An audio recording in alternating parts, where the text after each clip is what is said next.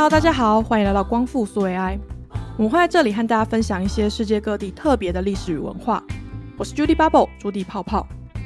你们记不记得在第十五集的时候，我们分享了实际到波罗的海三小国走一趟的体验和感受？那十五集的时候，因为是旅游分享嘛，所以我们就决定要开了一个支线的系列，叫做苏维埃旅行社。在这个系列里面，我会分享一些我自己去国外旅游有关的事情。当然，除了吃喝玩乐，也会融入本节目最重要的历史和文化介绍，在每一集的苏维埃旅行社。今天这集是苏维埃旅行社系列的第二集。两个月前，泡泡和朋友就飞到了巴尔干半岛上面的波士尼亚与赫塞哥维那旅行。那旅游过程中见到的人文和景象，跟之前在其他欧洲国家所见到的东西，几乎可以说是截然不同哦。而这趟旅行呢，也是泡泡第一次踏上巴尔干半岛。印象特别深刻，所以今天这一集苏维埃旅行社，我就来聊聊，在不久前结束的这趟波士尼亚旅程中，我看到了什么，又有什么样的感受。在开始分享旅游之前，和往常一样，先来简单介绍一下波士尼亚与赫塞哥维纳这个国家。应该会有人想说，这个国家的名字怎么会这么长呢？其实，在十四世纪以前。波士尼亚赫塞哥维纳这个地区呢，有一个王国。那这个王国境内流着一条 Bosna River 波士尼亚河，因此就取名为波士尼亚王国。而 Bosna 这个名字呢，其实是因为英欧语系这古老语言中，液态的水就叫做 Bos，那河本身就是流淌不息的水嘛，应该也是因为这样子才将这条河叫做 Bosna 波士尼亚。那赫塞哥维纳是怎么来的呢？其实是因为这个波士尼亚王国的西南部又有一个公爵国，而这个公爵国的公爵他是一个日耳曼人。公爵这个字在古日耳曼语中是 Herzeg，所以大家便把这个波士尼亚王国中的日耳曼公爵国就叫做 Herzeg。泡泡对古语言其实没有什么了解，但就以德文的公爵是 Herzog，荷兰文的公爵呢叫做 Hertog，而丹麦语的公爵又叫做 Hertug 来看。那这个由来应该是蛮可信的。那为了避免在提到国民的时候我的舌头不小心打结，接下来我都会以波士尼亚来代替它长长的全名。波士尼亚这个国家呢，对我们很多人来说，应该都算是陌生中带一点点熟悉吧。而这份熟悉，可能是来自于我们的国高中历史课本里面就有提到，它的首都塞拉耶佛被当作是第一次世界大战的起点。一九一四年六月底的时候，当时奥匈帝国的皇储，而且是王位第一顺位继位者的斐迪南大公和公爵夫人索菲，在出访塞拉耶佛的时候呢，就被当时波斯尼亚境内的塞尔维亚民族主义者就开枪射杀。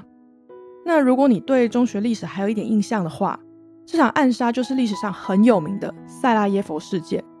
也就是大家公认的第一次世界大战的导火线。至于为什么斐迪南大公和索菲女爵会被射杀呢？这边比较详细的历史内容，等一下在分享塞拉耶佛病房景点的时候，我会结合对应的景点，再好好的跟你们聊一下。那我们先回到波士尼亚首都塞拉耶佛，这里有一个很美的称呼，就是欧洲的耶路撒冷。为什么呢？大家可能都有听说过，以色列的耶路撒冷被三大宗教认为是各自的圣地。对犹太教来说，耶路撒冷是先知亚伯拉罕准备将自己的儿子献祭给上帝耶和华的地方。对基督教徒来说，耶路撒冷是耶稣死亡再复活的地方；而对伊斯兰教徒来说，耶路撒冷则是先知穆罕默德第一次和真主阿拉对话的地方。因为这样丰富的宗教背景，耶路撒冷自古以来就被这三个非常不同宗教就视为了圣地。而塞拉耶佛就是因为宗教多元这个特点。所以被称为欧洲的耶路撒冷，因为地理位置的关系，塞拉耶佛早在十五世纪之前就已经有很大量的基督教徒和伊斯兰教徒来往还有居住。那犹太教徒则是在十五世纪末、十六世纪初的时候，因为西班牙王国当时的驱逐犹太人政策而往东逃难，最后许多犹太教徒就落脚在了塞拉耶佛，然后世世代代的定居下来。至于为什么当时西班牙王国会驱逐犹太人呢？相关的文章我们会放在节目简介，有兴趣的朋友就可以再点进去了解一下。我们这边就不赘述喽。回到欧洲的耶路撒冷。也许是因为距离十六世纪已经过了五百年，再加上二十年前这个城市其实才刚结束了一场因为宗教和种族分歧所引起的大屠杀，所以泡泡在这趟塞拉耶佛之旅中，其实并没有明显感受到街道上除了穆斯林以外，还有很多其他宗教的教徒。但印象很深刻的是，在我们参加 Walking Tour 步行导览的时候，当地导游要我们往城市的某个方向看，诶。结果还真的让我们就看到了清真寺、东正教堂，还有犹太会堂，由远到近，就恰恰好在我们脸前连成一直线，一次收集了三大宗教的建筑。这是我在其他去过欧洲国家中都还没有过体验。不过大概也只能透过远望三教建筑这样的方式，才能想象一下几百年前这个欧洲的耶路撒冷曾经有过的是什么样的荣景了吧。说是欧洲的耶路撒冷。塞拉耶佛还被称为东西文化相遇的地方，因为曾经先后被鄂图曼土耳其帝国和奥匈帝国统治过，所以在塞拉耶佛旧城区的建筑上，你就可以看到两种截然不同的风格。旧城区里面就有一个很热门的打卡地点，它是地上画了一条线，然后它的线上呢是用英文写着“塞拉耶佛文化相遇点”的几个大字。在这条线上往西看，你仿佛到了维也纳。眼前呈现的是巴洛克风格的街道和建筑，还有基督教堂。但回头往东看，哎，一排小巧可爱屋舍里面开的是波斯尼亚咖啡厅啊，还有卖着那个色彩缤纷土耳其软陶的糕饼店，所以好像又来到了伊斯坦堡。不过，虽然萨拉耶夫听起来是有一个充满丰富文化的城市风貌，但泡泡必须要很诚实的说，实际在街上走着。其实看到更多的是曾经持续三年血腥内战而留下来的满目疮痍。一九九二年到一九九五年的时候，波斯尼亚陷入了很严重的内战。当时波士尼亚境内信仰东正教的塞尔维亚族，还有信仰伊斯兰教的波士尼亚族，就因为族群和宗教冲突，导致了很严重的内战，甚至还有好几起死伤惨重的大屠杀。在这三年里面。塞拉耶佛市区内是天天开火，而且死了好多无辜的百姓。这个内战留给塞拉耶佛市区的就是建筑上布满各种的弹孔，但那一幢房子，它墙面上的弹孔是真的数不清。从密密麻麻布满的弹孔之中，我好像可以想象这是持续扫射留下来的痕迹。而这个令波斯尼亚人痛苦不已的三年岁月，就是塞拉耶佛围城战役。围城战役的很多资讯，泡泡都是从步行导览的导游那里得知的。导游说，塞拉耶佛是一个被山所围绕的美丽城市。当年因为有这样的优势，就让塞拉耶佛能够拥有绝佳的滑雪场地，也因此就被选为1984年冬季奥运的举办地点。但是，被山围绕这件事呢，在内战的时候却成为塞拉耶夫的一个致命伤。当时塞尔维亚族就很容易能够在山上架起炮台。往市区毫不保留的发射迫击炮，或者举起手就匍匐在山上，居高临下的远距扫射山脚下市区里面正在行走中的普通市民。据说，围城战役那个三年里面，平均每天降落在塞拉耶夫市区的迫击炮就有四十颗。所以，除了普通屋舍上面大大小小的弹孔，在地上也有许多地方就保留当时迫击炮留下来的轰炸痕迹。在市区的圣心主教座堂前面。就有两三个迫击炮留下来的凹陷。那在战后，波斯尼亚人为了要悼念在战争中死去的无数百姓，还有要提醒人们战争的血腥与不堪，就把这些迫击炮留下来的痕迹都涂上了红色的油漆。涂上红色油漆的炮弹痕，看起来就像一朵朵破碎的玫瑰。这些令人难过的历史实证，在后来就被取了一个很凄美的名字，叫做塞拉耶佛玫瑰。当我们印象中的玫瑰和浪漫还有爱情几乎画上等号的时候，塞拉耶夫的玫瑰象征的却是当年波士尼亚百姓曾经在残忍内战里面留下无以计数的鲜血还有眼泪。那这场造成近一万四千人死亡的内战是怎么开始的呢？原本相处融洽的塞族还有波斯尼亚族为什么要相互厮杀呢？这边泡泡就要来补充一点点的历史背景。在二战结束之后，巴尔干半岛上面的各个王国就决定要跳脱西方和苏联这两大势力，共组一个自己的社会主义联邦共和国。简称南斯拉夫。原本这个联邦共和国在政治强人迪托的领导之下，算是蛮上轨道的，甚至有一度成为巴尔干半岛上最强盛的国家。但是好景不长，在强人迪托过世之后，原本被威权统治压下来的民族不和就浮上了台面。那这个南斯拉夫，它其实就跟苏联很像，就是一个联邦共和国里面有很多不同的族群，甚至是族群之间的宗教信仰也还完全不同。譬如说，克罗埃西亚人就信奉天主教，塞尔维亚人就信奉东正教，但同时呢，又有信奉伊斯兰教的波斯尼亚存在着。在一九九零年代，各加盟国间的民族主义就上升到了一个高点，尤其是占最大比例的塞尔维亚人就最不爽了，因为当时在迪托统治的时候，他为了要民族融合，就把许多塞尔维亚人移送到其他加盟国去居住。然后又执行了一些压制塞尔维亚民族的政策。迪托死了之后，各民族之间就不再好好说话了。一九九二年，波斯尼亚从南斯拉夫独立出来，但境内的塞尔维亚族却没有要跟波斯尼亚一起成为一个独立国家的意思。两方的冲突反而就越演越烈。同一年，塞族就开始对境内的波斯尼亚族还有克罗埃西亚族群展开各种的攻击，而塞拉耶夫围城战役就是其中一个。这场战役持续了三年哦，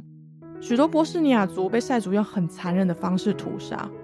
我们那时候去博物馆里面看到历史照片的时候，真的有被照片中成堆的尸骨吓到。譬如说，很多出土的遗骸就都是眼睛被蒙上白布条，然后他们的双手双脚是被反绑，从背后开枪射杀。看到那些照片，真的很难不让人联想到二战时期纳粹带犹太人好像也是这样这样子。塞拉耶夫围城战役持续了三年，最后在一九九五年底，三个族群就达成了停战协议。塞尔维亚族在波斯尼亚境内另行成立的一个塞族共和国，就被波赫的官方承认了。从此以后，两方互不干涉，而对这段内战的历史记载，也就从此有两种完全相反的叙事版本了。如果说你也是对这段历史有一点兴趣，那有几个塞拉耶夫的景点。嗯，或者说是必访的地方，就很推荐你去塞拉耶夫旅行的时候拜访一下。像是在旧城区附近的国家图书馆，它里面就有蛮多关于围城战役的文字，还有图片展览。这个国家图书馆一个世纪以前原本是市政厅，后来就改为图书馆的用途。那图书馆除了历史相关展览以外呢，它的建筑造型其实也非常的特别哦，据说是以北非的风格来建造的。它内部的装潢也蛮有伊斯兰风情的。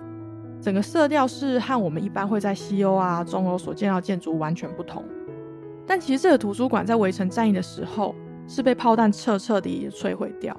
所以我们现在看到这个国家图书馆是在内战之后依据原始的照片什么的再去重新建造的。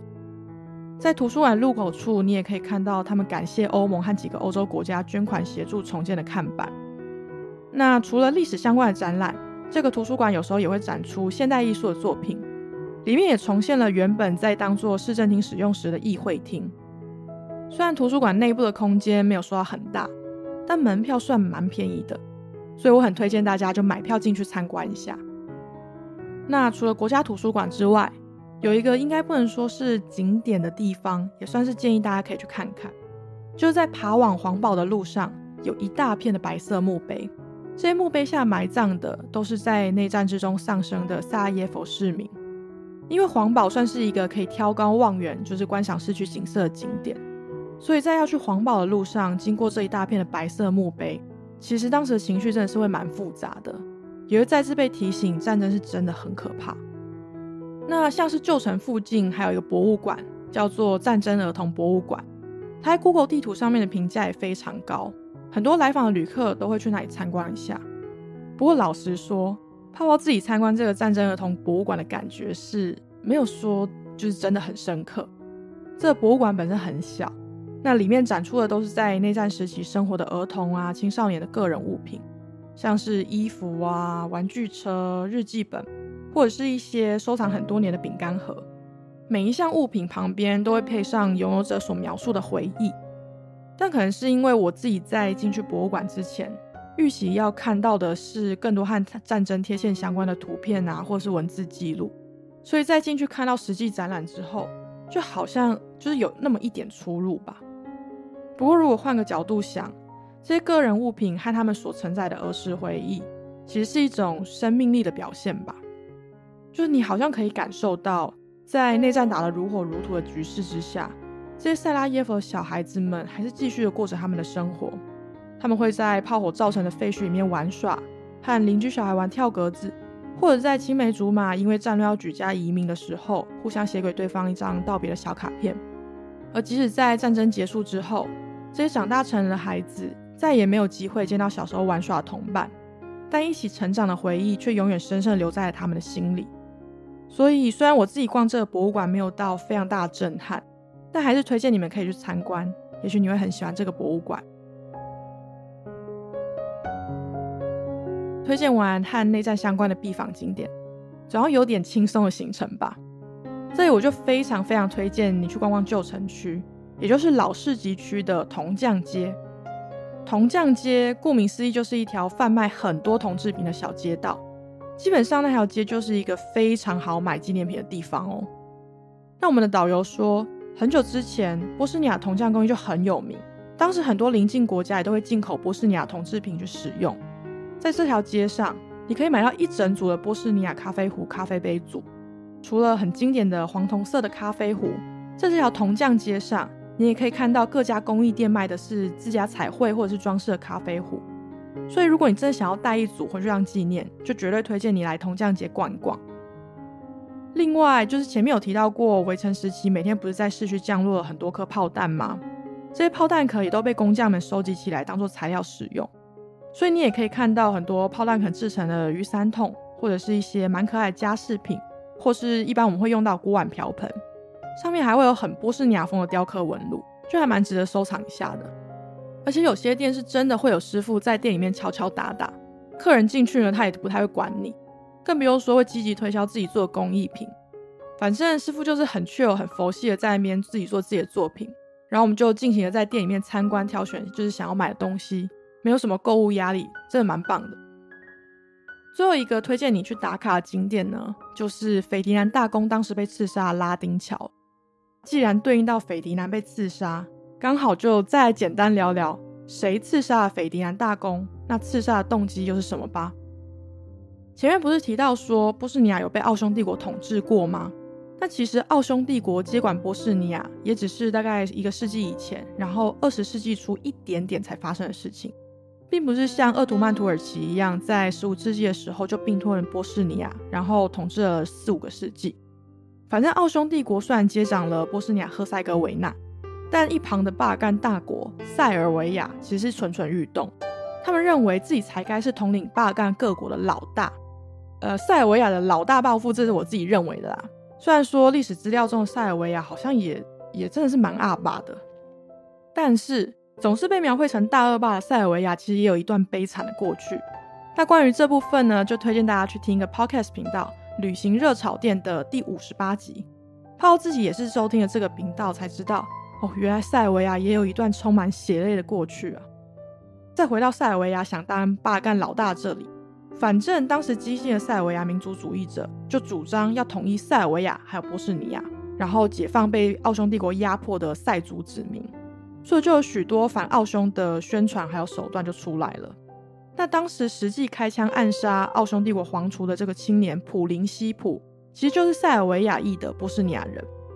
在一九一四年六月的时候，有一个塞尔维亚激进民族主义组织，在知道奥匈帝国的皇储要访问塞尔耶夫之后，他们就觉得这是推翻奥匈帝国的绝佳时机，然后就征召了几个有加入组织的有志青年，要来完成这个暗杀任务。据说当时实际参与暗杀行动的有六个人，其中是先有一个人投了一枚手榴弹，但没有成功解决斐迪南。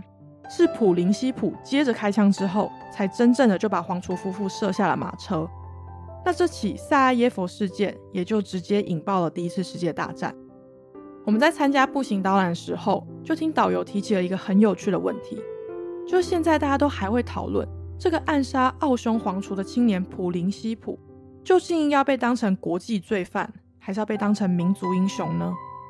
对波赫境内的波士尼亚族和克罗埃西亚族来说，普林西普毫无疑问就是个恐怖分子嘛。但对塞尔维亚族来说，普林西普这样的行动象征着民族解放。在塞拉耶佛这个城市被塞族共和国控制的那一半市区里面，他们还树立了普林西普的雕像，要来纪念这个英年早逝的塞族英雄。好啦，那我觉得很值得逛的景点大概就是前面提到这些。另外，如果你的英文还 OK 的话，就会非常非常推荐你可以参加塞拉耶佛市区的步行导览。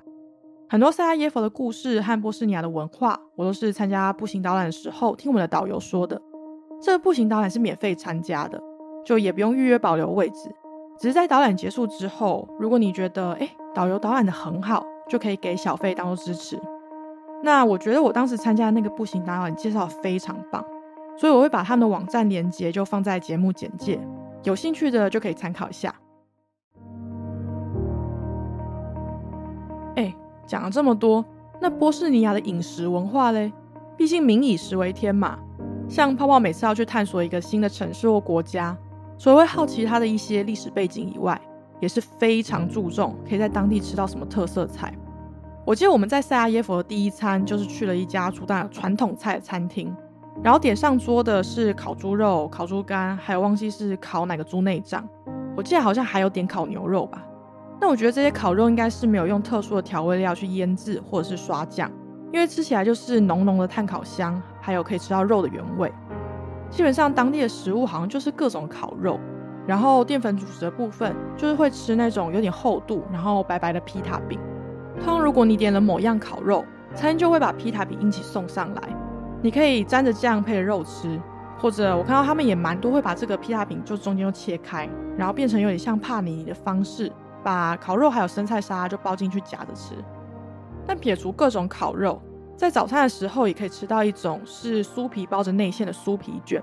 这酥皮里面可以包肉末，可以包奶油起司，也可以包马铃薯泥，然后上面淋上酸奶油。虽然味道上不会像很多亚洲菜那样子又多层次又丰富，但其实我觉得也是蛮好吃的。当然，讲到波斯尼亚饮食文化，就绝对要提他们非常有特色的波斯尼亚咖啡。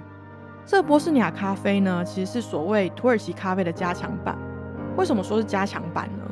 因为他们除了用小小的锡壶煮黑咖啡之外，还会在一个小杯子里面放上一块波斯尼亚软糖。你可以把黑咖啡淋到这块软糖上，所以喝下去的咖啡就会带有软糖的特殊香味和口味。那也可以再在咖啡里面加一点糖，但通常当地人好像是会把糖加蛮多的，就感觉他们好像比较喜欢喝下去的咖啡是非常浓、非常苦，但同时却又非常甜的。在旧市集里面，你就可以找到很多卖波斯尼亚咖啡的咖啡厅或者是甜点店。那另外有不少传统早餐店也都会供应这样的波斯尼亚咖啡。所以像是刚刚提到的酥皮卷，我们就是一边吃着不同口味的酥皮卷，一边喝几口又香又浓的波斯尼亚咖啡，然后很悠闲的就开启一个美丽的早晨。不过又要老实说了，烤肉和披萨饼虽然是必吃的当地菜肴。应该说也算是随手可得，然后不用太花力气找的特色菜。但我自己并没有真的很爱这些烤肉配大饼，可能是因为我自己印象中好吃的烤肉呢，通常是我们平常在夜市买到的有刷好吃酱汁的炭烤，要不然就是像韩国料理那种铜盘烤肉，就味道都会很丰富。所以在塞拉耶佛吃的这些烤肉配披萨饼的时候，就其实就会觉得有点有点点无聊吧。而且因为泡泡自己是非常喜欢吃米饭的人，所以披萨饼就真的也没办法吃很多，只能说饮食习惯是算是真的差蛮多的。虽然当地大部分是以烤肉配披萨饼为主，但有些店还是会卖米饭哦，而且也算是当地的特色菜，就是和亚洲完全不同的米饭主食。这里的米饭呢，通常是配有点像是炖肉汤来吃，它就是一个盘子里面会放了一半米饭。然后再舀上一大匙浓浓的番茄炖肉，或者是豆子炖肉，我觉得这样的特色菜就蛮符合我们的口味了。我自己那时候吃到这个炖肉配饭的时候，就真的有一种天降甘霖的感觉。毕竟我连续吃了好几餐的烤肉，或者是不太出色的意大利面之后，如果能够再度吃到米饭和好吃的配菜，是真的会很感动。就我觉得味蕾是不会骗人的。最后可能会有听众想问：这次去波士尼亚旅游，你的旅游体验有被疫情影响到吗？那我知道台湾现在就是算爆疫情嘛，就已经爆了一阵子了，所以每天也是到了几万例。那很多人就再度对疫情就是感到蛮紧张的。可是其实从三月底开始，欧洲就已经算是全面开放了。但这全面开放不是说解封成这种程度而已，而是使回到疫情前的状态。所以像我们这趟去波士尼亚，在机场还有坐飞机的时候，基本上都已经不戴口罩了。最好笑的是，就是室内场所门口的酒精也都撤掉了，就是好像还会有那个挂酒精瓶的杆子，可是上面就没有酒精了。所以要说疫情有没有影响我的旅游体验？没有，基本上一切就真的像二零二零以前出国玩的时候一样。这趟波士尼亚与首都萨耶夫的旅游经验分享就到这边啦。如果你有任何有关波士尼亚旅游的问题，都可以在 YouTube 的影片下面留言，或者私讯我们的 IG，我们有时间的话就会尽快回复。光复苏 AI，，我们下次见，拜拜。